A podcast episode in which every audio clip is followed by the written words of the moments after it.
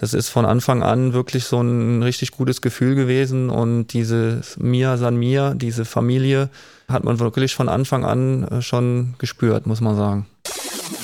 Man sieht ja die Spieler vorher nur im, im Fernsehen und im direkten Vergleich. Und wenn du dann wirklich tagtäglich mit ihnen zusammenarbeitest, die Qualitäten, die man da sieht und die wahnsinnige Motivation, das ist das größte Pfund und das ist top. Und das hat mich schon brutal überrascht.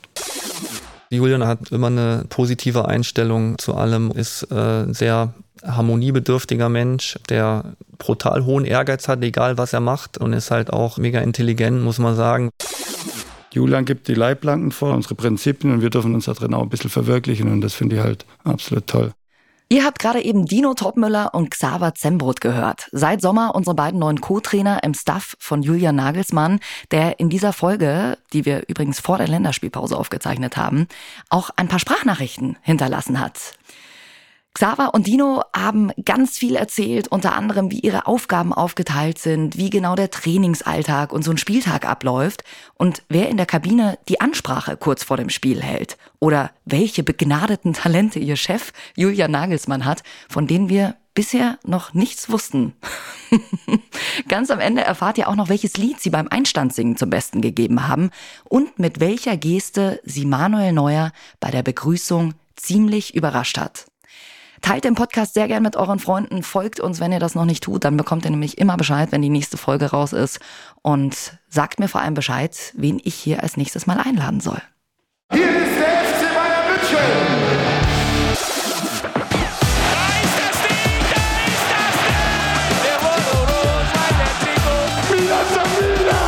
Der FC Bayern Podcast.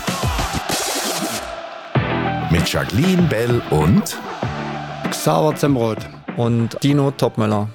Heute haben wir eine doppelte Premiere. Das erste Mal hier im Podcast haben wir Trainer da und dann gleich zwei auf einmal. Schön, dass ihr da seid. Danke. Danke. Ihr seid ja jetzt seit ein paar Monaten hier, seit dem 1. Juli. Davor wart ihr zusammen eine Saison äh, in Leipzig, habt da mit Julian Nagelsmann die Profis trainiert. Wie habt ihr euch seitdem eingelebt hier beim FC Bayern? Sehr gut. Also die ganze Gruppe, erstmal die Spielergruppe, hat uns äh, sehr gut aufgenommen, hat uns das wirklich leicht gemacht. Und auch die Mitarbeiter, egal ob das aus der medizinischen Abteilung ist, ob das die Athletiktrainer sind, auch ähm, das Personal in der Küche, die ähm, Materialwarte. Also das ist von Anfang an wirklich so ein richtig gutes Gefühl gewesen. Und diese Mia San Mia, diese Familie, hat man wirklich von Anfang an äh, schon gespürt, muss man sagen. Startet man da gleich mit dem Training oder gibt es da so einen, ich sag mal, Kennenlernabend? Wie war das bei euch? Also in Leipzig hatten wir einen Grillabend gehabt vorher, bevor, der, bevor das erste Training dann losgegangen ist. Und hier hatten wir ein gemeinsames Frühstück mit dem ganzen Staff erstmal, also ohne Mannschaft, dass wir uns untereinander einfach mal kennenlernen und dann auch auf einer äh, anderen Ebene, nicht jetzt nur über die sportliche Schiene uns unterhalten, sondern einfach mal zwischenmenschlich ein paar Dinge austauschen. Und dann ähm, ging es auch schon relativ schnell los, ja. Was gefällt euch generell hier bei den Bayern, hier in München? Was catcht euch am meisten? Ja, der ganze Flair, die Stadt an sich, wenn du da reinfährst mit der Isar, das ist schon toll. Dann die Sebener Straße an sich, brutale Tradition, die Spieler, die Menschen, die hier arbeiten, einfach die Geschichte, der Erfolg. Ich glaube, das catcht einem total, wenn man hier, ja, Ja. hier in München das erste Mal in die Sebener reingeht oder an sich durch die Stadt läuft und die Sehenswürdigkeiten, die mir dann wahrscheinlich, ich habe sie zumeist nur aus dem Fernsehen gekannt. Als kleiner Bub war ich mal hier, aber sonst, ähm, ja. Ach, du warst tatsächlich äh, das letzte Mal als kleiner Junge Ja, so richtig hier genau. in München? Ich bin mit meinen Eltern immer durch, ähm, durch München gefahren, wenn wir nach Italien in Urlaub sind. Und dann hat mein Vater ab und zu mal im Brauhaus angehalten, hat eine Mars getrunken, dann musste meine Mutter weiterfahren. Und äh, ja, das war meine erste Berührung mit, mit München, ja. Und jetzt kommen wir wieder zurück nach, nach einer langer Zeit, ne. Schon ziemlich lang her, dass ich mal jung war. Ja. Ach was, Xaver, so alt bist du jetzt auch noch nicht. Wenn ihr uns jetzt hier gerade zuhört und die zweimal sehen wollt, dann könnt ihr auch rüber auf YouTube gucken. Da werden wir euch die Folge auch hochladen. Und auch umgekehrt, wenn ihr uns jetzt hier gerade auf YouTube zuschaut und vielleicht los müsst, dann könnt ihr euch den Podcast auch schnell auf die Ohren packen und einfach weiterhören. Ihr habt ja die letzte Saison eben mit Julian auch schon zusammengearbeitet, seid als eingespieltes Team äh, hierher gekommen. Wir haben bei ihm mal nachgefragt, was er besonders fachlich an euch schätzt. Dino, fachlich schätze ich an dir deine unglaublich schnelle Auffassungsgabe, wie schnell du begriffen hast, welche Art von Fußball ich spielen möchte, was dafür wichtig ist und wie man es vermittelt. Weiter schätze ich deine eigene Kreativität, deine eigenen Ideen im Bereich der Standardsituation, aber vor allem auch im Bereich aller anderen inhaltlichen Themen, die so auf dem Platz anstehen. Ich glaube, du wärst selber ein sehr guter Cheftrainer das weißt du. Äh, deswegen schätze ich es umso mehr, dass du mit deiner Kompetenz mich unterstützt und weiterhin zu den Erfolgen beiträgst. Was konkret hast du bei diesen Standardsituationen, die Julian gerade angesprochen hat, verbessert? Also ehrlich gesagt bin ich ja gar nicht so ein großer Fan von Standardsituationen. Ne? Ich war vorher selber auch ähm, jahrelang Cheftrainer und da hast du natürlich inhaltlich andere Themen, die dir in dem Moment erstmal wichtiger sind. Ne? Taktische Dinge, ob das jetzt im organisierten Offensivspiel ist, ob das Spielaufbau ist oder Übergangsspiel, letzte Drittel oder eben gegen den Ball. Das sind halt Dinge, die beschäftigen dich, ähm, zumindest mal bei mir war es so, beschäftigen dich halt viel mehr als Standardsituationen und die hast du als Cheftrainer ganz gerne mal so den Drang, dass du es mal abgibst an einen Co-Trainer. Und Julian hat mich dann in Leipzig gefragt, ob ich das übernehmen will, weil ein Co-Trainer ist dann ausgeschieden. Und da war diese Stelle in dem Moment frei und hat mich dann gefragt und habe die Aufgabe dann auch angenommen. Und es macht mir schon Spaß, aber ähm, es ist jetzt nicht so, dass es mein, mein absolutes Steckenpferd ist. Ich ähm, arbeite mich da rein und ich versuche den Jungs zumindest mal was mir halt sehr wichtig ist, dass die defensive Stabilität da ist. Das war letztes Jahr in Leipzig auch meine erste Saison, in der ich mich dann wirklich um Standards gekümmert habe. Und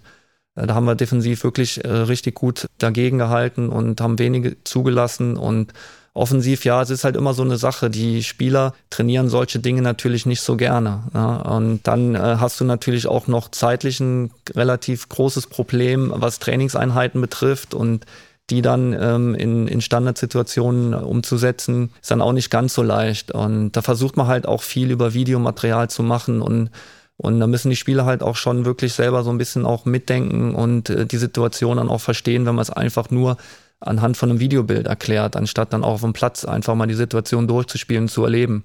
Da bin ich ganz froh, dass, äh, dass ich in Leipzig und auch jetzt hier in München mit sehr äh, intelligenten Spielern zusammenarbeite, die diese Dinge auch relativ schnell verstehen, ohne dass man es vielleicht dann auch ähm, trainiert hat. Und waren ja diese Saison schon das ein oder andere Mal erfolgreich, aber es ist nicht so, dass ich dann nach einem Standardtor da sitze und mir auf die Schulter klopfe, sondern ich will einfach, dass wir, dass wir das Fußballspiel gewinnen und ich versuche den Jungs ein paar Dinge mit an die Hand zu geben und bis jetzt hat es ganz gut funktioniert. Was macht man denn mit Spielern, wenn sie keine Lust haben, sowas zu üben? Ja, also wie gesagt, es macht halt mehr Spaß, ein Spiel zu spielen, ein 4 mhm. gegen 4 und 5 gegen 5. Ich war ja selber auch mal aktiv als Spieler und das sind halt Dinge, die machen ja viel mehr Spaß. Ne? Aber die Jungs sind trotzdem so professionell, dass man auch mit denen solche Dinge auch mal trainieren kann. Und es ist ja auch nicht so, dass wir das dann eine Stunde machen, sondern ist ja da noch relativ ähm, kleines Zeitfenster. Du sagst es maximal 10 Minuten, 15 Minuten und äh, wenn wir das machen, dann, dann ziehen die Jungs dann auch mit. Das machen sie auch dann schon gut. Ja. Aber es ist halt nicht die Lieblingsbeschäftigung. Du hast vorhin gesagt, es ist nicht dein Steckenpferd. Was ist denn dein Steckenpferd?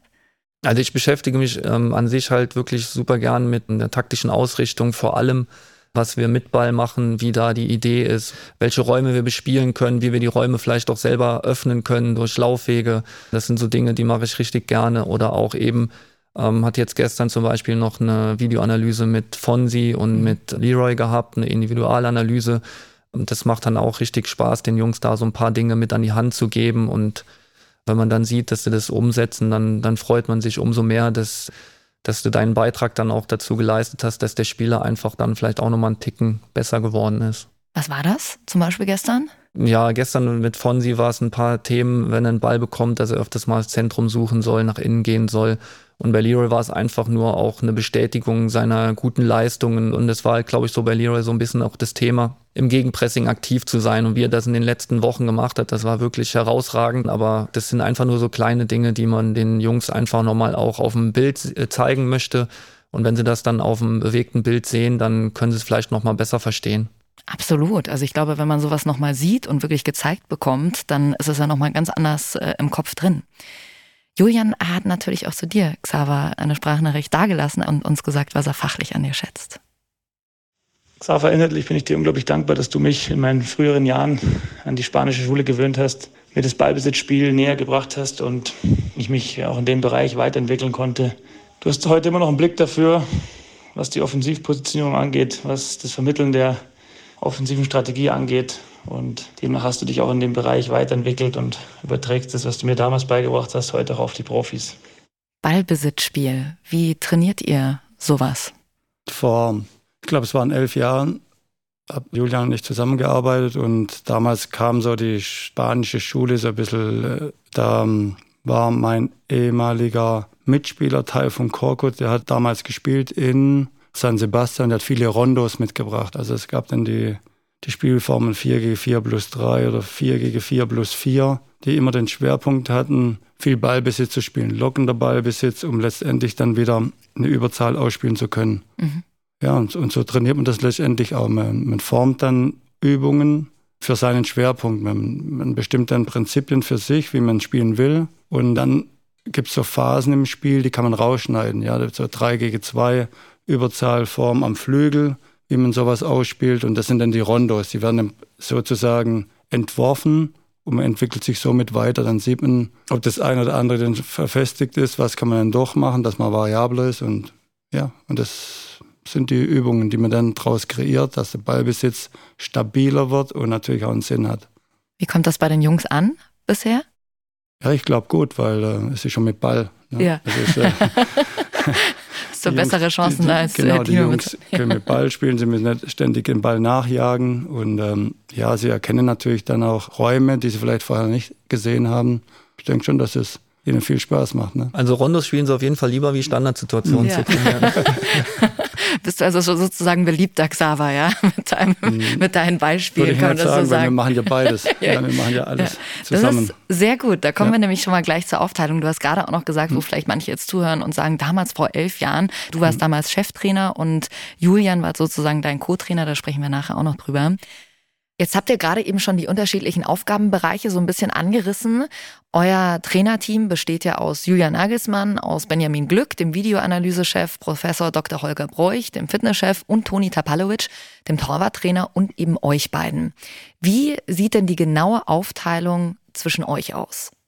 Also grundsätzlich muss man ja sagen, dass Julian als Cheftrainer auch Verantwortung abgeben kann und wirklich auch das Vertrauen einspüren lässt. Und das ist halt, finde ich, eine, eine ganz äh, große Eigenschaft von ihm, ähm, was ihn dann so stark macht und was dann auch letztendlich für uns im Trainerteam auch total wichtig ist, dass man sich selber auch irgendwo ein Stück weit frei bewegen kann. Ja, es ist so, dass der Xaver halt bei der medizinischen ähm, Sitzung immer dabei ist. Das ist so ein bisschen mehr seine Sache. Dann hat er einen sehr engen Draht zum Campus und bei mir ist es halt so, dass meine, mein Schwerpunkt ist, erstmal sind das die Standardsituationen und dann haben wir natürlich Aufgabengebiete, wo, wo wir beide halt äh, komplett involviert sind. Wenn es mal um Trainingseinheiten geht, ob das äh, dann Passspiele sind, ob das auch mal komplette Trainingseinheiten sind, wie zum Beispiel so ein Spielersatztraining, dann äh, da überträgt Julian uns da schon die Verantwortung und sagt, okay, ihr übernehmt das Training heute und dann setzen wir uns zusammen, dann planen wir das zusammen. Mal ist es so, dass Xaver dann einen größeren Anteil von dem Training ähm, leitet, mal ist es dann so, dass ich das mache. Da verstehen wir uns so gut, ähm, dass wir da immer ähm, parat kommen und bis jetzt hat es sehr gut funktioniert. Ich glaube, äh, bei den Jungs ist es bis jetzt auch ganz gut angekommen und äh, ja, wir versuchen natürlich auch so von den Inhalten die Dinge so zu machen, damit es auch logischerweise zur Spielphilosophie von uns passt, von Julian passt, aber da liegen wir sowieso eigentlich so auf einer Wellenlänge. Xaver, Dino hat es ja eben schon angerissen. Du bist bei den medizinischen Sitzungen dabei und dort besprecht ihr dann, wie die Verfassung der einzelnen Spieler ist, oder? Ja, da war jeder Spieler durchgegangen, wie man ihn belastet, ob er eine Pause braucht, was für Wehwehchen er hat, was man vielleicht auch an Spielzeit beachten muss. Auch ähm, ein bisschen weiterblickend, ja, wenn man englische Wochen hintereinander hat, ob man die Belastung für den jeweiligen so steuert, dass es äh, ideal ist. Ja, und das ist so. Also es wird ja. dann praktisch Tag für Tag oder Trainingstag für Tag. Trainingstag dann unterschiedlich mhm. entschieden. Zwei Stunden vorm Training setzen wir uns zusammen. Ja. Wie sieht denn euer Alltag so aus, wenn wir jetzt mal so einen ganz klassischen Trainingstag mal durchgehen? Wann kommt ihr hier an? Was steht ganz genau an? Wann verlasst ihr wieder die Sevener Straße? Gehen wir so mal zusammen durch. Ja, jetzt habe ich natürlich auch eine andere Routine aufgrund des Schulanfangs von meinen Jungs. Mhm. Habe die jetzt jeden Morgen eigentlich um 20 nach 7 sind wir losgefahren. Dann bin ich um 10 vor 8, 5 vor 8 bin ich dann hier. Dann frühstücke ich was Kleines unten in der Küche, die sensationell gut mhm. ist. Manchmal sogar zu gut. Wird man sehr ähm, verwöhnt. Genau. Und dann, dann setze ich mich schon an den Laptop und ähm, ja, jeden Tag stehen halt andere Dinge an. Ähm, jetzt war so ein Schwerpunkttag im Training, da bist du eigentlich bis zum Trainingsstart nur mit, mit den Trainingsformen beschäftigt. Wie ist die Einteilung von den Spielern? Wie machen wir die Teams? Ähm, wie müssen wir die Wechsel gestalten? Das ist dann schon zeitintensiv. Ähm, dann gehe ich dann irgendwann raus, eine halbe Stunde vor Trainingsbeginn, dann bauen wir zusammen die, ähm, die Trainingsformen auf, dann ist das Training. Nach dem Training ab und zu bleiben wir selber noch auf dem Platz und äh, da ist das schlummert das Kind noch in uns, ähm, dass wir selber da auch noch mal ein bisschen auf die, auf die Hütte knallen und auch ein bisschen uns bewegen wollen und Fußball spielen wollen. Und dann, ja, wenn wir reingehen, haben wir dann äh, Mittagessen. Nach Mittagessen setzt man sich dann wieder an den Laptop und wie gesagt, schaut sich dann entweder nochmal das Training an oder jetzt in dem Fall heute bei mir nach dem Training, dann ähm, schaue ich mir die Standardsituation an, da muss ich ja die Standardsitzung vorbereiten für die Jungs dann. Und so hast du immer irgendwelche Dinge zu tun und dann ist meistens so zwischen 16 und 17 Uhr ist dann Feierabend. Wird denn jedes Training aufgezeichnet, weil du gesagt hast, ihr guckt euch das Training danach immer nochmal an? Ja? Also wir schauen uns das nicht immer an, aber es gibt Einheiten, wo wir dann auch sagen, okay, da schauen wir jetzt drüber. Heute war zum Beispiel dann noch das 11 gegen 11, mhm. ähm, wo wir dann auch nochmal ähm, schauen wollen, wie die Jungs sich in ihren Positionen bewegt haben, weil auch der, die Matchplansitzung heute vorm Training stattgefunden hat. Und ähm, dann schaut man sich das schon auf jeden Fall nochmal an, das Training. Was guckt ihr euch da genau an?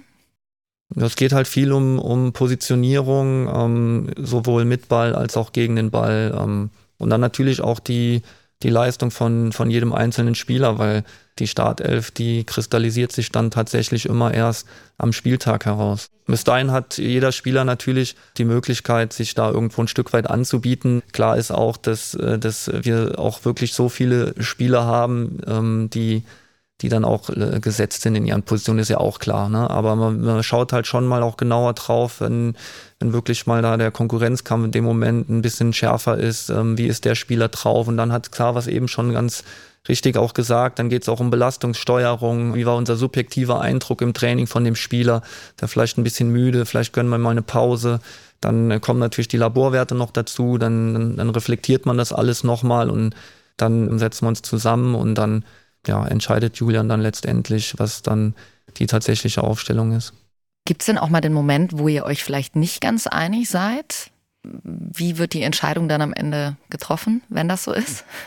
Ja gut, also wir diskutieren natürlich schon dann auch mal ähm, die Themen dann auch inhaltlich, aber klar ist auch, dass dann am Ende des Tages äh, Julian die Entscheidung trifft. Mhm. Er ist dann derjenige, der auch die Verantwortung, die Hauptverantwortung tragen muss. Aber ich ähm, kann mich jetzt nicht an viele Momente, wenn überhaupt, äh, kann ich im Moment mal gar, gar keinen erinnern, wo wir nicht irgendwo da auf einer Wellenlänge gelegen haben. Ja. Ihr habt vorhin schon das individuelle Training angesprochen. Wie oft wird individuell trainiert? Im Endeffekt trainiert man oft individuell in den Positionen drin. Das geht schon beim Passspiel los. Letztendlich der Dino nimmt oftmals die, die Stürmer. Als ehemaliger Stürmer ist er prädestiniert dafür.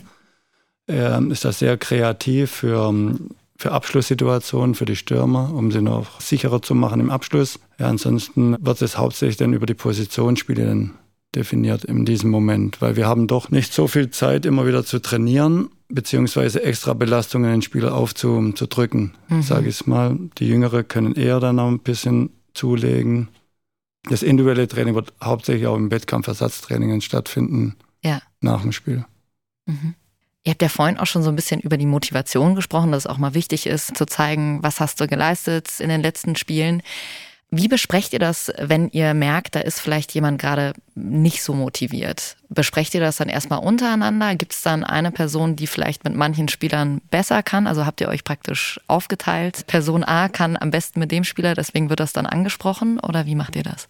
Ja, also grundsätzlich sind die Spieler immer alle motiviert. Ne? Ja. Also daran liegt es jetzt nicht. Ne? Aber es gibt ja mal tatsächlich so eine Phase, wo ein Spieler vielleicht mal so ein bisschen durchhängt und das ist dann so je nach Gefühl, also da brauchst du auch ein gutes Gespür für den Menschen. Ähm, es gibt Spieler, da weißt du, okay, vielleicht lässt du den einfach mal auch damit der Situation alleine. Es gibt Spieler, wo du dann das Gefühl entwickelst, vielleicht braucht er auch mal jemanden, der ihn in den Arm nimmt und dann mit ihm mal über ein paar Dinge spricht und Stand heute haben wir hier jetzt natürlich noch nicht so viele Erfahrungswerte. Deswegen, so, wenn ich das jetzt aus der letzten Saison sehe, weil wir da halt wirklich als ein Jahr dann auch gearbeitet haben, da hatten wir schon so auch jeder so seine Spieler gehabt, wo wo einfach der Xaver dann vielleicht einen besseren Zugang zu dem Spieler hatte, ohne dass der andere jetzt überhaupt keinen Zugang zu dem hatte. Und hier, das ist sich jetzt alles gerade so ein bisschen am entwickeln.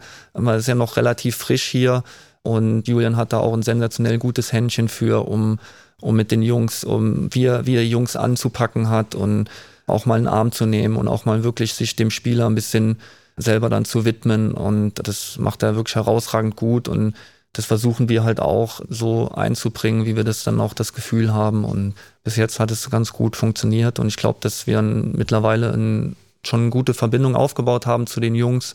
Aber das ist halt äh, wie in jeder Beziehung, da muss man auch dran arbeiten. Klar. Und da gibt's auch, mit Sicherheit äh, kann die Beziehung noch gefestigter werden, aber das liegt halt immer an beiden Parteien. Na klar, und das sind ja jetzt auch gerade mal drei Monate, ne? das darf man auch nicht vergessen, so lange seid ihr jetzt auch noch nicht hier.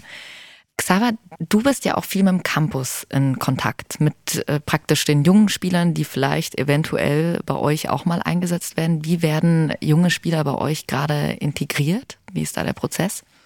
Wie läuft das ab? Ja, zuerst, die erste Absprache ist erstmal mit Holger Seitz, mit dem Leiter. Dann geht es ähm, im Endeffekt immer mit U23 und U19-Trainern. Das ist mal der erste Kontakt, dass wir immer austauschen, wie die Spieler bei uns trainieren. Zum anderen, wie sie dann in ihren je jeweiligen Jahrgängen spielen. Wenn sie dann bei uns sind, wird einfach beobachtet, wie sie sich in der Gruppe zurechtfinden also ich spreche dann oftmals mit ihnen, was sie vielleicht noch besser machen können, ohne ihnen zu viel zu sagen immer. Mhm. Also es geht immer darum, ein paar Schwerpunkte rauszuarbeiten und ihnen das immer wieder zu verdeutlichen, was es eigentlich heißt, Profi zu werden. Mhm. Ja, also welche, welche Dinge man braucht dafür. Und äh, ich glaube, das ist das Allerwichtigste, dass man Kommunikation hat mit dem Campus, mit denjenigen, die ständig mit, äh, mit ihnen arbeiten, dann, wenn sie zu uns kommen, wenn sie es verdient haben auch. Mhm. Ja, also es geht oftmals die Absprache Position oder Verdienen. Mhm. Ähm, das, das legen wir dann manchmal auch fest. Aber ähm, man muss immer im Auge haben und es sind viele talentierte Spieler da. Aber sie müssen natürlich, wir können ihnen nur helfen, denn sie müssen allein durch die Tür gehen. Ne? Klar, also natürlich. Wir können sie nur unterstützen und ja. das ist unsere Arbeit. Und das versuchen wir so gut wie möglich zu machen, in Verbindung immer mit Austausch, Campus, Profis. Ja. Jetzt haben wir ja schon drüber gesprochen, wie der Alltag so aussieht, wenn ihr ganz normal Training habt. Wie sieht denn konkret so eine Spielvorbereitung aus? Die Rücksprache mit den Videoanalysten vorher, gebt ihr ihm da Bescheid, was ihr genau haben wollt? Welche Situation? Also guckt ihr euch den Gegner dann ganz genau an, was wird da genau rausgeschnitten oder schaut ihr euch vielleicht manchmal auch ganze Spiele an vom Gegner? Mm, da hat Julia natürlich eine sehr enge Verbindung zu Benjamin, mhm. zu Benji Glück dem er schon länger zusammenarbeitet und er auch eine ganz wichtige Rolle hat für, für uns, für, vor allem auch für Julian in so einer Spielvorbereitung. Und Benji wird dann auch mit den anderen beiden Analysten, ähm, mit Michi und mit Max, ähm, sich zusammensetzen und die wissen dann ungefähr dann, was, was Julian sehen möchte. Und das, das hat sich jetzt alles schon eingespielt, auch wirklich gut eingespielt und das funktioniert jetzt mittlerweile top und äh, das ist halt auch Julian total wichtig und wenn es in so einer Halbzeit dann mal eine Situation da ist, dann, dann ist Benji schon derjenige, der, der Julian dann ähm, viele Dinge dann auf dem Video dann auch zeigt. Meistens sind so zehn bis zwölf Situationen und Julian entscheidet dann, okay, die Situation, die wollen wir den Jungs dann auch zeigen, um ja. tatsächlich dann die zweite Halbzeit dann nochmal besser zu machen wie die erste. Was könnte das zum Beispiel für eine Situation sein? Wir haben zum Beispiel gegen, äh, gegen Köln im Spielaufbau, soweit ich mich da noch dran erinnern kann, ähm, mit einer Dreierkette agiert und haben in der zweiten Halbzeit aber umgestellt, haben es dann, weil, weil wir einfach ähm, anders die Räume bespielen wollten, weil wir gemerkt haben, es hat nicht so richtig funktioniert. Mhm. Dann ähm, haben wir es dann umgestellt. Ähm, es sind immer andere Dinge. Manchmal werden die Sachen, die wir, die wir vorgegeben haben, wenn die so gut umgesetzt werden, dann wird es nochmal anhand vom Videobild verstärkt, dass wir den Jungs zeigen, genau das ist es genau das müssen wir weitermachen, das sind die Räume, da müssen wir reinkommen und dann werden wir torgefährlich. Und also da muss ich auch sagen, dass dieses Zusammenspiel zwischen Cheftrainer, in dem Fall Julian und auch Benji, ähm, wirklich top ist. Und ähm, ja, das ist auch für uns immer ein wichtiger äh, Baustein zum Erfolg. Super, ja, es ist total schön, wenn man einfach ein eingespieltes Team hat und jeder weiß, was der andere gut kann und das ist einfach dann in solchen Momenten, da muss es ja auch schnell gehen, dann auch wirklich so funktioniert. Wenn ihr jetzt Wochen habt, die ein bisschen enger getaktet sind, wie macht ihr es da mit der Vorbereitung? Da habt ihr ja vielleicht jetzt nicht nur äh, das Bundesligaspiel am Wochenende im Kopf, sondern vielleicht dann auch mal unter der Woche noch ein Champions League-Spiel. Ab wann bereitet ihr die Jungs vom Kopf her auf welches Spiel vor? Nach dem Spiel ist ein Tag Regeneration, da befassen wir uns schon mittlerweile mit, mit dem Gegner wieder und dann der Tag drauf, wenn wieder trainiert wird, meistens haben wir noch einen Trainingstag, werden die Jungs schon wieder mal konfrontiert mit dem, mit dem nächsten Gegner. Okay, also es ist nicht so, dass man schon vor dem Bundesligaspiel vielleicht Nein. schon äh, den Champions League-Gegner angeht. Das ist also wirklich hm. Step by Step. Okay. Also für uns auf jeden Fall, ja, ja. weil wir ja. müssen natürlich den Fokus halt schon dann auf das Spiel, weil immer das, das nächste Spiel ist ja das Schwerste, das hat ja mal jemand gesagt, äh, der auch ein bisschen Ahnung hatte von Fußball.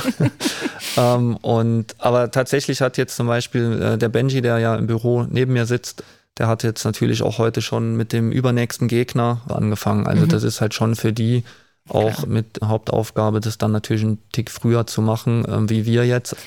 Ihr habt das Spiel ja gerade schon angesprochen. Ich habe euch auch letztens beim Barcelona-Spiel gesehen, da saßt ihr vor einem iPad. Und was habt ihr euch da genau angeguckt? Seht ihr da schon Spielzusammenschnitte? Seht ihr da das Spiel oder was läuft da bei euch? Manchmal schauen wir uns ein Soap an. Ja, genau, was wir uns genau. vorher aufgenommen haben. Nein, wir, wir schauen Szenen an, wenn wir denken, dass wir vielleicht nicht so gut aufbauen, dann gucken wir, dann wird oben schon geschnitten, also es wird live geschnitten, oben schon mit mhm. von den Analysten und dann kann, kann ich zum Beispiel oder Dino können wir schauen, wo wir vielleicht noch mehr Raum bekommen beim Spielaufbau. Ansonsten gucken wir uns bestimmte Szenen immer wieder an, auch Entscheidungen wie Abseits oder kein Abseits und so weiter mhm. und so fort. Also wir können alles angucken. Ja, wir okay. können vor, zurückspulen, wie wir Lust ah, okay. haben und schauen uns demnach auch Dinge an, die uns für Spiel ja, einfach äh, wichtig sind. Ja. Wie sieht denn generell so ein Spieltag aus? Ihr startet in der Früh, beschreibt ja. mal, das finden äh, ganz viele, die hier zuhören, bei sich wahnsinnig interessant, mal hinter die ja. Kulissen zu blicken. also wer will, kann frühstücken, dann wir, machen wir eine Aktivierung, eine kurze. Also wenn wir zu Hause spielen, dann machen wir es meistens hier am, am Gelände. Aktivierung heißt einfach ein bisschen laufen. Ja, manchmal machen wir 5 gegen 2, manchmal ist nur drin, machen sie Fußball, Tennis. Mhm. Das meistens bei der Auswärtsspielen wird der Fußball-Tennisfeld aufgebaut. Und ähm, ja, dann gehen wir letztendlich, fahren wir zum Hotel, essen, dann bereiten wir uns vor, meistens noch eine Sitzung, Standardsitzung. Und dann geht es ähm, meistens ein, dreiviertel Stunden vorm Spiel geht es dann los Richtung, Richtung Stadion. Was bereitet ihr da nochmal vor? Wird der Matchplan nochmal durchgesprochen oder was wird da besprochen? Standards. Mhm. Manchmal gibt es noch eine kurze äh, Sitzung von Julian, dass er vielleicht noch mal was sagen möchte, aber letztendlich wurde ja schon unter der Woche der Matchplan besprochen. Okay. Wenn ihr im Stadion ankommt, was sind dann eure Aufgaben konkret? Also bei mir ist es so, dass ich dann ähm, warte, bis die tatsächliche Aufstellung dann auch äh, raus ist, also bis die Veröffentlichung raus mhm. ist. Und dann hänge ich natürlich dann auch die ganzen Zettel für die Standardsituation raus. Mhm. Und das ist erstmal meine erste Aufgabe. Dann ziehen wir uns um, dann schreiben wir uns nochmal so ein paar Dinge, also machen uns nochmal ein paar Notizen. Dann geht's auch schon relativ zeitnah dann raus auf den Platz.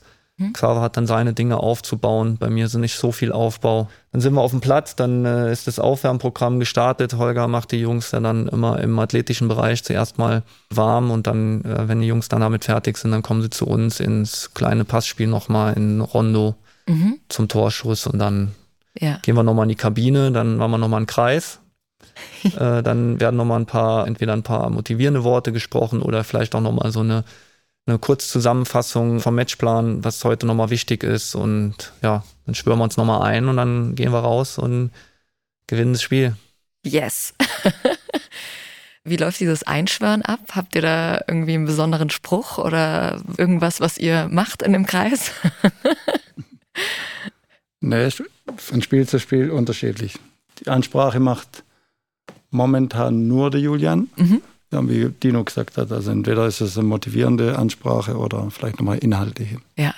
Aber es wird nicht nochmal ein spezieller Song kein, gespielt nein, oder nein. irgendein Schlachtruf oder sowas. Ja, wir machen auch keinen Tanz. Ja, das, das ist tatsächlich äh, auch schon vorgekommen, allerdings dann nicht von, von Julians Seite, sondern wir hatten dann äh, letztes Jahr in, in Leipzig jemand, der da sehr begabt war, solche Ansprachen dann auch mal zu halten und als Cheftrainer ist es ja tatsächlich auch mal so, dass du deine Stimme manchmal selber gar nicht so gerne dann hörst mhm. in dem Moment. Und äh, wir haben halt tatsächlich so viele Spiele, Und wenn jedes Mal Julian dann vorne irgendwas dann sagt, und deswegen hat er das auch ganz gerne mal abgegeben, ähm, punktuell halt nur. Also grundsätzlich schon hat er fast immer gesprochen, aber punktuell dann auch mal die Dinge dann abgegeben und hat mal, wie gesagt, in Leipzig jemand, der hat es dann wirklich zelebriert mit Musik und dann äh, Ansprache. Und das hat aber immer gut funktioniert. Ich glaube, wir haben nur gewonnen. Ja, wer, wer könnte das hier übernehmen bei den Bayern? Oh, ich glaube viele?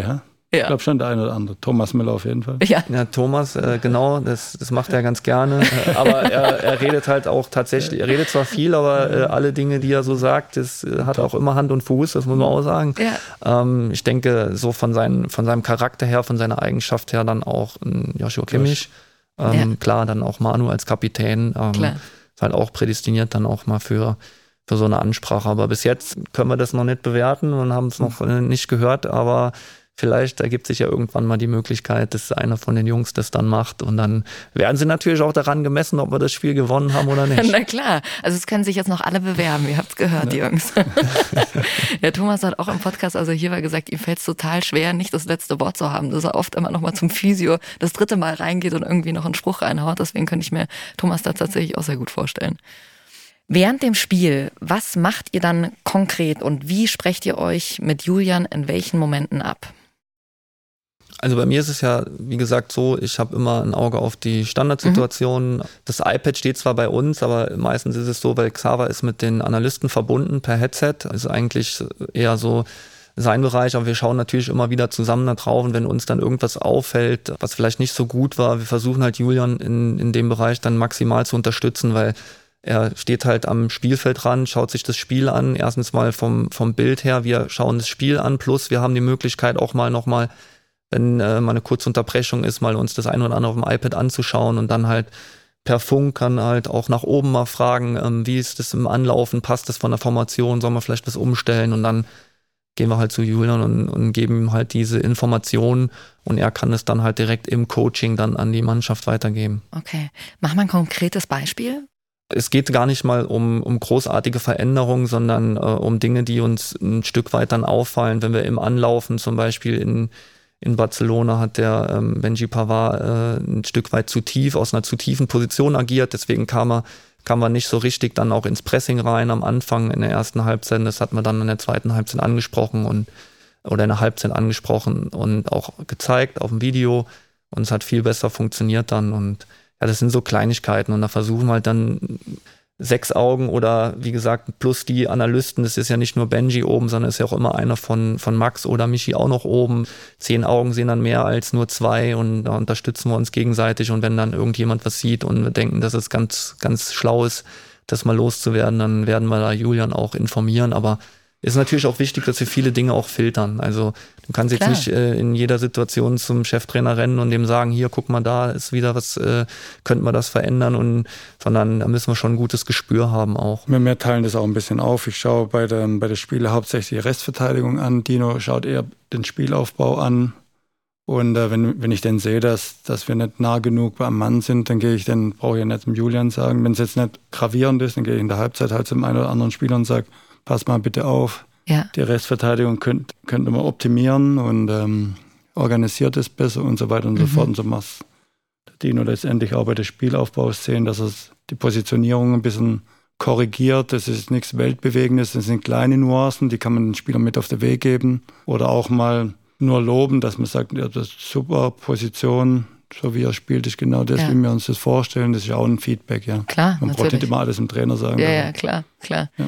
Wenn das Spiel dann durch ist, dann ist wahrscheinlich euer Arbeitstag noch nicht durch. Ihr bereitet wahrscheinlich dann äh, das Spiel gleich noch nach, oder? Oder passiert das dann tatsächlich erst am, was heißt erst, am nächsten Tag? Ja, also meistens ist es schon dann am nächsten mhm. Tag. Also gehen dann schon auch dann zu den Analysten, aber das ist jetzt hier nicht mehr notwendig, weil wir halt eine, eine, Plattform haben, wo wir dann halt selber hier uns dann einloggen können und dann ist das Spiel schon auf dieser Plattform, mhm. können wir es dann selber runterziehen also meistens ist es bei mir so, dass ich das einen Tag später mache, weil einfach auch dann die Emotionen dann aus dem Spiel raus sind. Das ist halt dann auch nochmal für eine Bewertungsgrundlage vielleicht auch von Vorteil. Ja. Was besprecht ihr da dann nochmal? Alles, was gut gelaufen ist, was falsch gelaufen ist in eurer Trainergruppe und dann auch danach mit den Spielern? Oder sagt ihr dann, naja, okay, das muss ich jetzt nicht direkt äh, besprechen, weil wir haben in zwei Tagen schon wieder das nächste Spiel. Fokus ist jetzt erstmal darauf. Es kommt darauf an. Man, zuletzt hatten wir drei Spiele hintereinander, dann fassen wir auch alles zusammen. Ja, dann schauen wir, dann macht dann wieder mhm. der Benji. Seine Kollegen, die, die fassen die Spiele zusammen. Mhm. Und schauen wir wieder, was, wir, was Matchplan war, was unsere Prinzipien sind und dann arbeiten wir das wieder auf. Ja. ja. Ihr könnt uns ja auch immer Fragen durchschicken und wir haben hier über den Twitter-Kanal vom FC Bahn ein paar Fragen reinbekommen, sogar sehr viele. Ich starte mal mit der ersten Frage an euch von Joel. Was ist bei Bayern so anders als bei anderen Vereinen? Gibt es da direkt Dinge, die ganz anders sind? Ja, als erstes mal die Qualität der Spieler. Ne? Also das ist wirklich, wie gesagt, ich habe das jetzt schon immer wieder erwähnt, auch mit Leipzig, aber das ist schon eine Top-Qualität dort, aber hier ist echt nochmal eine, eine Steigerung, das siehst du. Und ich denke, dass die Spieler, die hier sind, aufgrund ihrer Qualität ja schon mal hier sind, aber auch aufgrund ihrer intrinsischen Motivation, die so hoch ist, ähm, weil die Jungs, die jetzt hier sind, die haben in den letzten Jahren so viele Erfolge hier gefeiert, ähm, so tolle Spiele abgeliefert.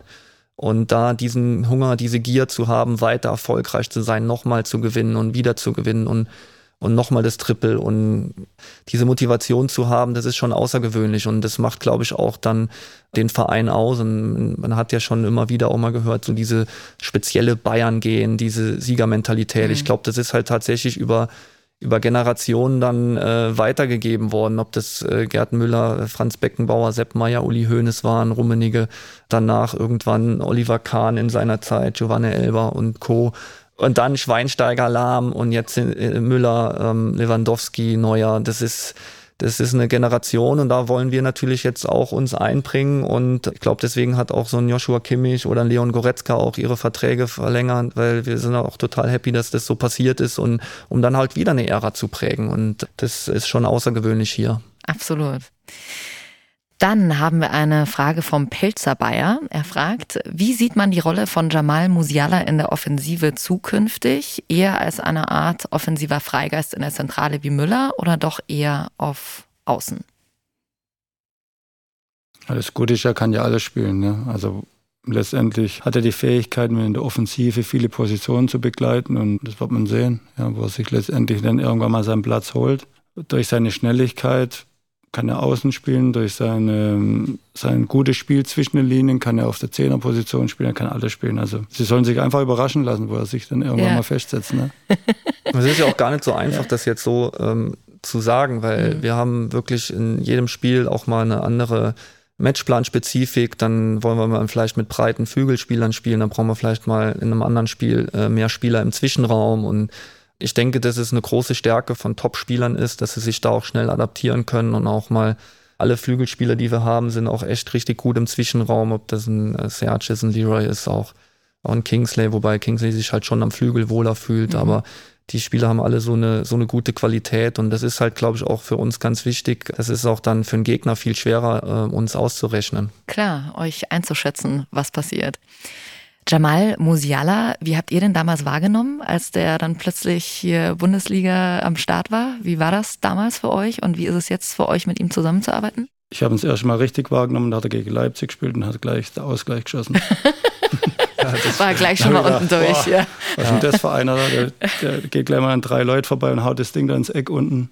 Deswegen. Ja, das stimmt. Ja, aber auch, auch im Rückspiel, da hat er tatsächlich gar nicht so lange gespielt. Ähm, aber dann habe ich, glaube ich, auf, auf der Bank zum Xaver gesagt, boah, das ist ein mhm. Wahnsinnsspieler. Also der hat jetzt gar nicht mal so eine tolle Aktion in dem Sinne gehabt, aber du hast einfach gesehen, so wie er sich bewegt, wie er den Ball behandelt, dass es ein außergewöhnlich guter Fußballspieler ist. Mhm. Und hinzu kommt noch, jetzt haben wir ihn ja auch mal persönlich kennengelernt, ist er halt auch ein super lieber Mensch mit beiden Füßen auf dem Boden. Ich hoffe, dass das auch so bleibt. Da müssen wir natürlich auch ein bisschen dafür sorgen, aber da haben wir so eine gute Struktur auch in der Mannschaft selber, dass die Jungs schon dafür sorgen, dass das auch weiterhin so ist und dann stehen ihm alle Türen offen.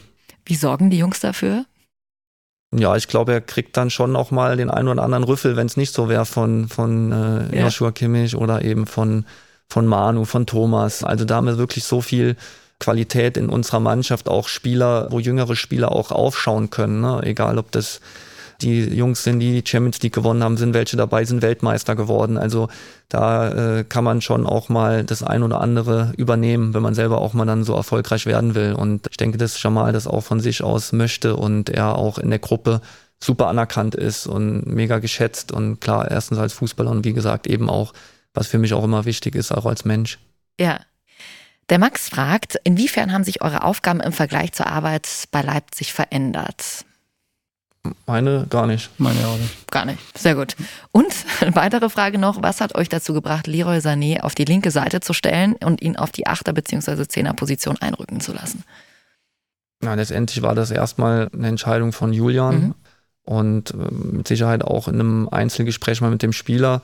Leroy kann auf beiden Seiten spielen, hat jetzt natürlich in der Wahrnehmung, zumindest mal in den letzten Wochen, deutlich bessere Spiele links gemacht, aber ich bin auch der äh, Überzeugung, dass Leroy auch auf der rechten Seite diese Spiele abliefern kann, weil er einfach ein brutal guter Spieler ist, eine Top-Qualität hat. Ähm, ich weiß nicht, ob es vielleicht jetzt ein Zufall ist, dass er die Spiele, die tollen Spiele jetzt alle links gemacht hat. Aber ich kann mich auch an ganz viele Spiele in Manchester City erinnern, wo er auf der rechten Seite war und da herausragend agiert hat, herausragend gespielt hat. Aber in erster Linie war das eine Entscheidung von, von Julian und ich habe auch mit ihm selber gesprochen, mit Leroy und er fühlt sich da auch wohl. Und äh, ist auch eine ganz gute Harmonie schon entstanden da mit Alfonso Davis, was auch immer ganz wichtig ist, dass man so Pärchen auf dem Feld findet, wo man weiß, dass die Spieler eigentlich blind zusammenspielen können. Und bis jetzt funktioniert es gut und hoffen, dass das auch genauso weiterläuft. Ja. Gabriel würde gerne noch wissen, was ist Nagelsmann Rekord für den Verzehr von Hackbraten in einer Mahlzeit? Wer hat Nagelsmann den Spitznamen Hacki gegeben? Keine Ahnung. Wisst ihr das? Keine Ahnung. Also ich weiß nicht, dass er als Spitznamen Haki hat. Das habe ich jetzt das erste Mal gehört. aber er isst tatsächlich ganz gerne mal ein Stück Fleisch. Ja. Ähm, aber ich weiß es jetzt nicht, wie viele er da verputzen kann. Keine Ahnung. Hat er für euch schon mal gekocht? Also so Hackbraten oder sowas? Ne? Nein. Nee, hat er nicht, aber es wäre vielleicht mal keine schlechte Idee. Aber Meinst wenn du, mit ihm eine, wenn du mit ihm eine, eine Wette eingehst, er ist halt so ehrgeizig, dass er dann auch Ja, ähm, meistens dann auch gewinnt. Ähm, aber vielleicht könnte man das mal in Angriff nehmen. Klar, wir spielen noch mal eine Runde Paddle gegen Julian und Benji. Das ist ja ein Genau. safes Ding für uns. Genau, da muss Ähm, das er ist jetzt hiermit auch eine offizielle nochmal Herausforderung für ihn. Dann geht er direkt in YouTube und schaut sich das nächste Hackbratenrezept an. Genau, richtig. klar. Hackbraten für die ganze Mannschaft. Julian, jetzt bist du drin, ja. Ja, ihr spielt öfter mal Paddle-Tennis, oder? Danach, du Mhm. hast ja vorhin gemeint, ihr kickt auch öfter mal so hier noch an der Silbener Straße und Paddle-Tennis ist auch ganz hoch im Kurs. Ja, das macht echt Spaß. Also die Jungs haben sich das ja äh, verdient, den Paddlecourt dann da Ja. hinten hingebaut zu bekommen. Aufgrund des Champions League-Sieges, so wie ich das gehört habe, wenn ich da richtig informiert bin. Und ja, wir nutzen das dann auch ab und zu mal für uns und spielen das dann auch mit Begeisterung und mit einem sehr hohen Ehrgeiz. Ja. Wie ist denn so dieses Verhältnis zu Julian privat? Also, dass ihr hier gut funktioniert, ja, aber trefft ihr euch mal auch mal im Biergarten, wenn ihr mal Zeit habt? Ja. Ja? Haben mich ja schon ein, zwei Mal im Biergarten getroffen. Ja, ansonsten haben, hat jeder seine Familie, geht natürlich abends heim, aber wenn es irgendwie die Situation zulässt, dann äh, und im Sommer bei den schönen Biergärten bietet sich immer an und das haben wir auch schon gemacht, so zweimal.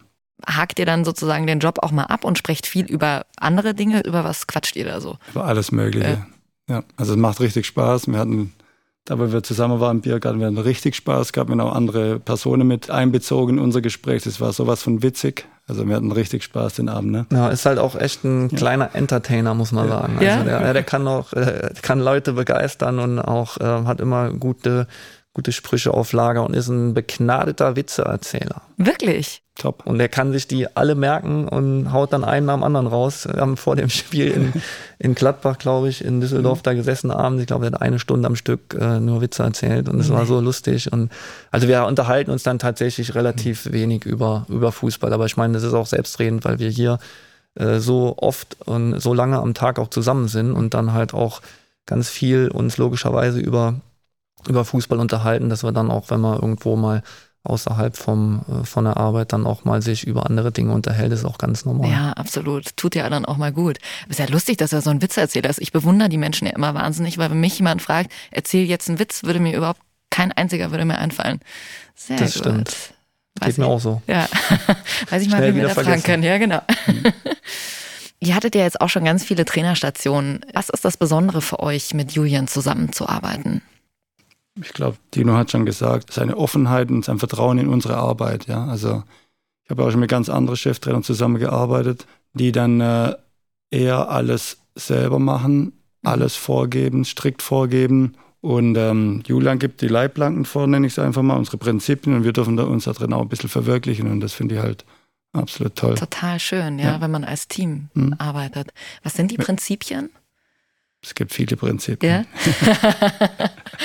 so, so. Letztendlich Ballbesitz, äh, ja. die Ballbesitzprinzipien, um ein erfolgreicher mhm. offensiver Fußball zu spielen. Ja, und da, da gibt es ja bestimmte Übungsformen. Genauso wie, dass wir die Restverteidigung und die Defensive stärken, dass wir weniger Gegentore bekommen und ja. Wie würdet ihr Julian beschreiben, wenn man ihn jetzt überhaupt nicht kennt? Also lebensfroh, total. Er hat immer eine positive Einstellung zu allem und versucht auch die positiven Dinge zu sehen, eher wie die negativen. Ist sehr harmoniebedürftiger Mensch, der einen brutal hohen Ehrgeiz hat, egal was er macht, hat da wirklich auch das, das innere Kind in ihm, das lebt total. Also und äh, er ist auch total experimentierfreudig, was, was verschiedene Sportarten betrifft. Der will alles lernen und ist halt auch mega intelligent, muss man sagen. Wenn er sich irgendwas in den Kopf gesetzt hat, wenn er irgendwo was gehört hat, der kann uns erzählen, wie die Motoren zusammengebaut sind. Ähm, also der, ja, der weiß so ja? viele, der weiß so viele Dinge. Ohne ja. Und dann neugierig. informiert er sich auch über dieses Thema, dass er dann auch ähm, eigentlich mit jedem Experten da mitreden kann. So wie ich jetzt mitbekommen habe, war er auf der IAA und hat dann Kunden ein Fahrrad erklärt, wo einer daneben stand hat und gesagt hat, wow, dich Echt? könnten wir direkt mal hier einstellen. Perfekt, du bist engagiert. Sorry, FC Bayern. Wir haben Julian auch noch gefragt, was er nicht nur fachlich an euch schätzt, sondern auch menschlich. Hi Dino, wir kennen uns jetzt erst zwei Jahre. Trotzdem habe ich dich schon extrem in mein Herz geschlossen. Ich bin äh, unglaublich froh, dass du damals nach ja, einem ausführlichen Gespräch und ausführlichen Telefonat dich dazu entschieden hast, einen kleinen Schritt in Anführungszeichen zurückzugehen, weg von der Cheftrainerposition hin zum Co-Trainer. Ich bin menschlich unglaublich überzeugt von dir. Du bist ein unglaublich liebevoller, ruhiger Mensch, der meine ausgeflippte Art mit einer unglaublichen Besonnenheit meistert und bist deswegen ein unglaublicher wichtiger Bestandteil neben den inhaltlichen Themen unseres hoffentlich auch in Zukunft erfolgreichen Trainerteams. Besonnenheit? In welchen Situationen? Ich werde ja auch oft mal dann mit meinem Vater so verglichen und ähm, ich kann meine Emotionen, glaube ich, besser kontrollieren. Kann auch schon emotional sein, aber halt auch dann, wenn es irgendwo drauf ankommt. Also wenn ein Spieltag ist, dann bin ich schon nochmal emotionsgeladener. Und ansonsten versuche ich halt einfach empathisch zu sein, versuche mich immer wieder auch mal in die Lage von anderen Menschen reinzuversetzen oder halt von den Personen, die jetzt gerade halt auch mit mir dann auch zu tun haben in dem Moment und versuche das Ganze dann auch mal von der anderen Seite zu betrachten. Und das gelingt mir ganz gut und dann äh, das unterscheidet mich, glaube ich, so äh, am größten auch von meinem Vater. Und meine Mutter ist ja ganz stolz drauf, dass ich das alles so ruhig und besonnen auch immer hinbekomme. Für euch, die jetzt vielleicht nicht sofort die Verbindung zum Namen Topmüller hergestellt haben, Klaus Topmüller, eben dein Vater, ist ja genauso wie du Profi und auch Trainer gewesen. War das für dich damals eher Fluch oder eher Segen? Du hast wahrscheinlich ein Stück weit zu ihm aufgeschaut, konntest viel lernen, aber auf der anderen Seite wurdest du wahrscheinlich auch viel mit ihm verglichen, oder? Ja, also klar kann man das sagen, Fluch und Segen, aber ich sehe es eher als, äh, als Segen, weil mhm. es ist ein unfassbar toller Mensch, ähm, der auch sein, sein Herz auf der Zunge trägt ähm, und äh, auch ein total sozialer Mensch, äh, liebevoll ähm, und unterstützend in jede Richtung und dann fußballfachlich ähm, bin ich halt unfassbar dankbar, so jemanden auch ähm, an der Seite zu haben, mit dem man sich immer wieder auch mal unterhalten kann, wobei die Unterhaltungen meistens in Diskussionen enden, weil wir dann auch schon immer so unseren ja. eigenen Kopf haben und äh, ja, aber es ist immer ganz witzig, ja, aber absolut stolz auf das, was er als Spieler und auch als, äh, als Trainer erreicht hat. Ja, absolut, das glaube ich. Tino, ich habe auch gehört, dass du mega viele Sprachen sprichst, ne? Oder? Ja, ein paar. Also Englisch ja. und Französisch als, mhm. als Fremdsprache jetzt. Ähm, ich glaube Französisch, weil es ein bisschen außergewöhnlicher, aber für mich ist es jetzt nicht so außergewöhnlich. Ich habe in der Schule relativ lange gehabt, neun Jahre insgesamt. Ja. Ähm, habe dann äh, jahrelang in Luxemburg oder eben auch in Belgien dann gearbeitet und habe dann die äh, kompletten Teamansprachen und auch Motivationsansprachen alle in Französisch dann auch gehalten. Krass. Ich habe den Jungs hier gesagt, als ich angekommen bin, wenn ihr eine schlechte Übersetzung in Französisch wollt, dann kommt zu mir.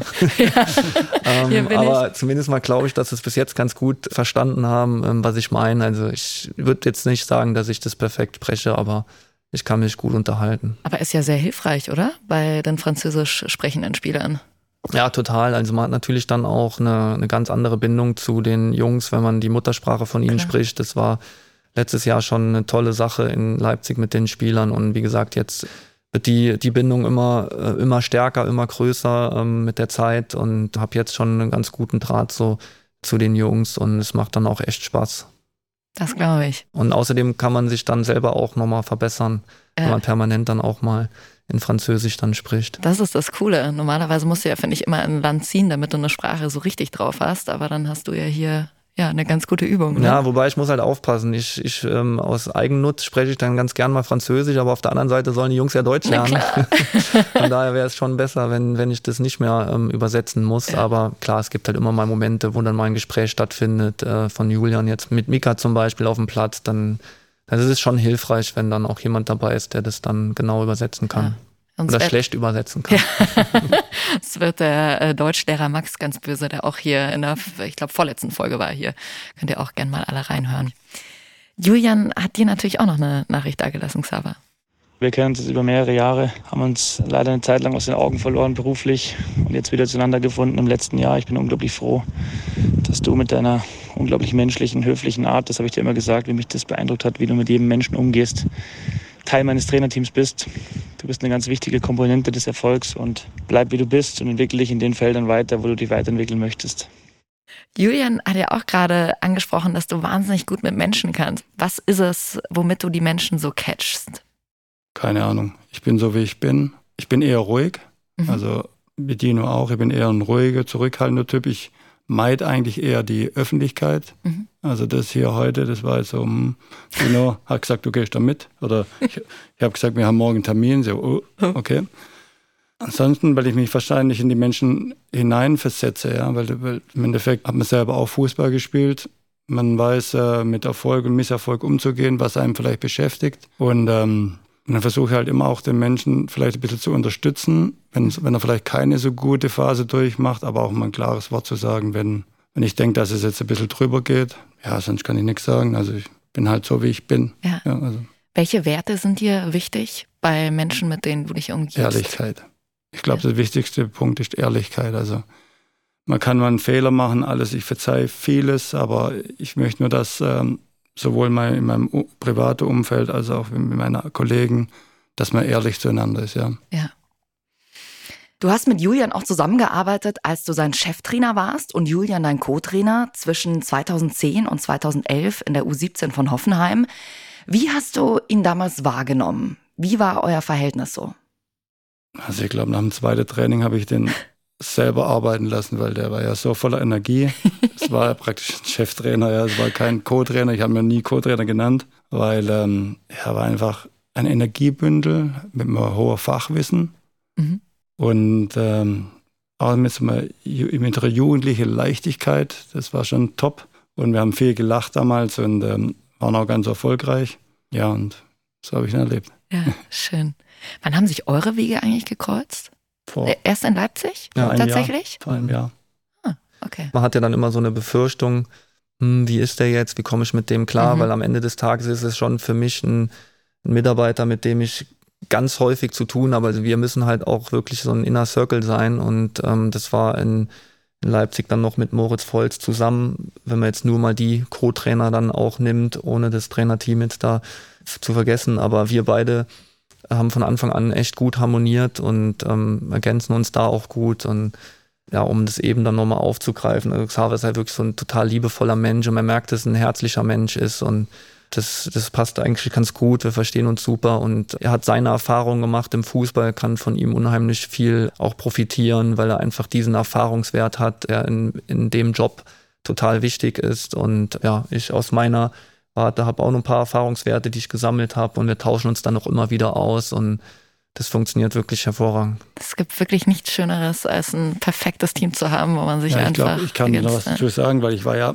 bei verschiedenen Cheftrainern, die haben auch ihre Co-Trainer mitgebracht. Und ich glaube, dass die Befürchtung von Dino auch gerechtfertigt ist. Ja, der war ja dann praktisch, dann kommt da einer, der kennt den Julian schon und am Anfang, man beschnuppert sich ja ein bisschen, Klar. ja. Wir haben dann gleich gemerkt, mit Moritz zusammen, dass wir eigentlich eine richtig gute Truppe sind, dass keiner am anderen was neidet, mhm. ja, dass wir alle unsere Stärken haben und unsere Schwächen. Wir haben uns genauso praktisch dann auch aufgestellt, dass jeder seine Stärken mehr und mehr in, in den Vordergrund stecken kann, ohne den anderen jetzt zu beschneiden. Und ich glaube, er ist vom Charakter her natürlich auch top.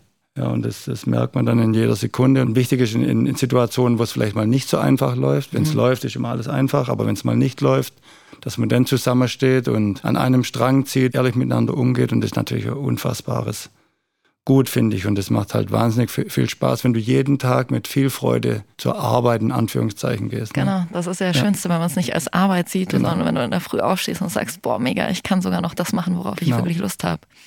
Wir haben Julian noch nach Anekdoten mit euch gefragt.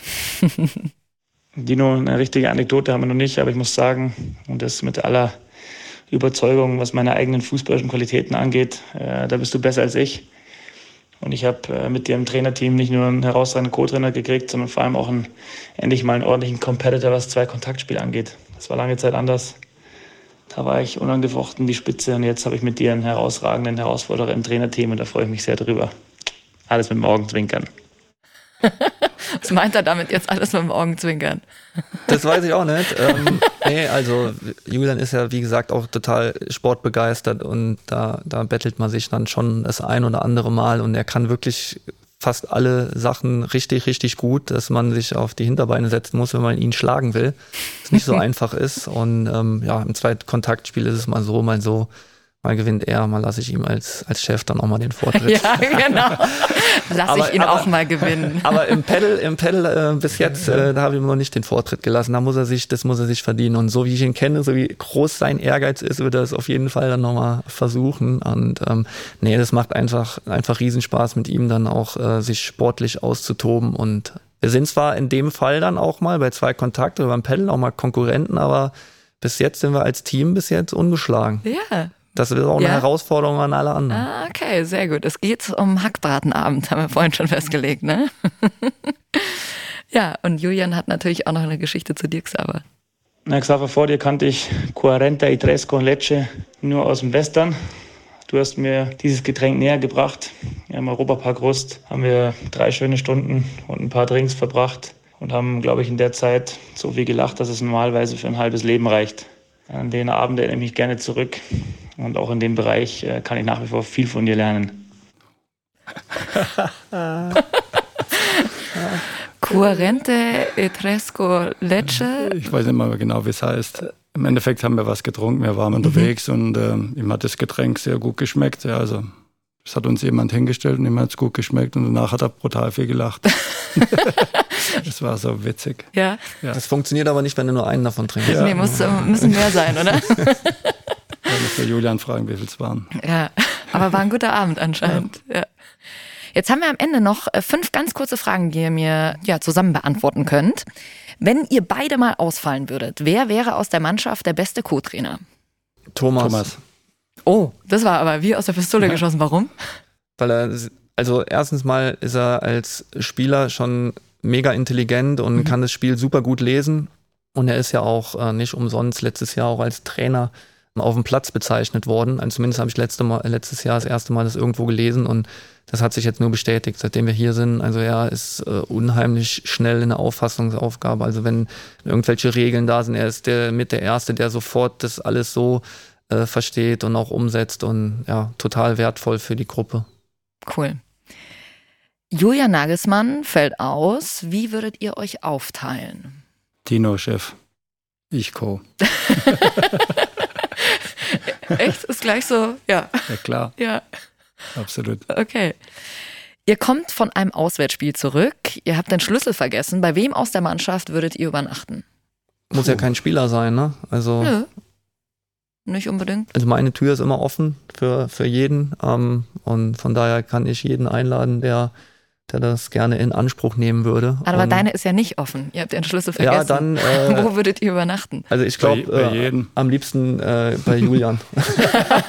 weil er, weil er eine, ein richtig cooles äh, Haus sich da oder Wohnung, ich weiß gar nicht, Wohnung glaube ich ist es, ähm, zugelegt hat. Und da hat er schon jeglichen Schnickschnack und äh, das würde ich dann auch mal ganz gerne auskosten. ja, genau. Oh, sorry, ich habe leider schon wieder meinen Schlüssel vergessen. Stimmt, ah, Tino. ja. Also, das ist irgendwie komisch. Das dritte Mal hintereinander. Von wem aus der Mannschaft wart ihr am meisten überrascht?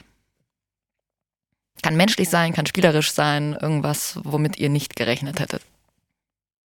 Das ist eine, eine schwierige schwierige Frage. Ähm, Finde ich auch.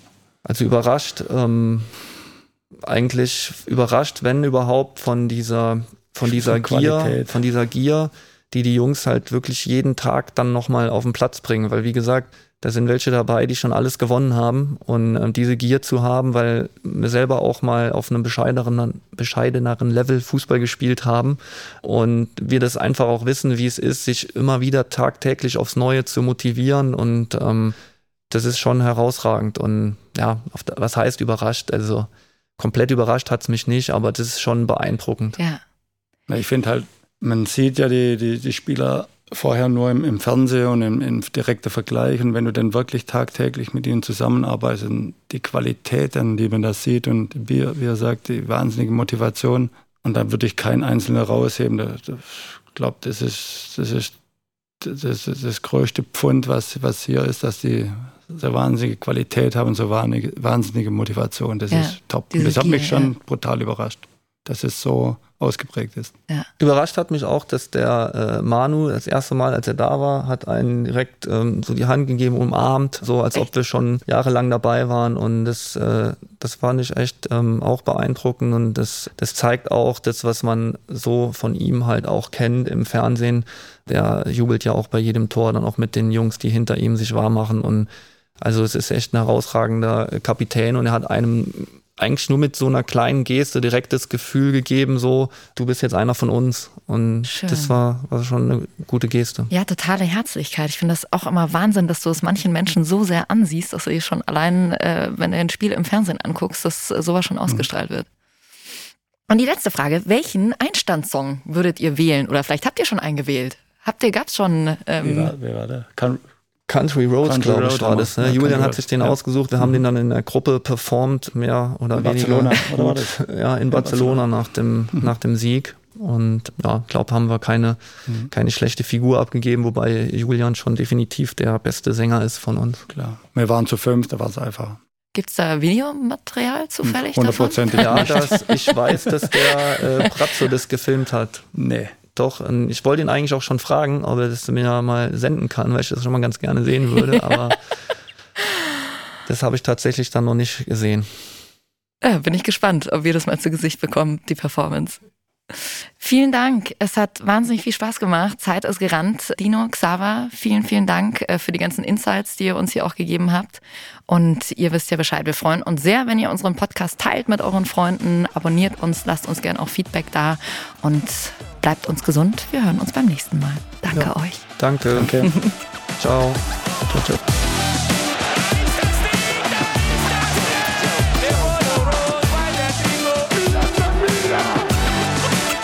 Chiave fertig.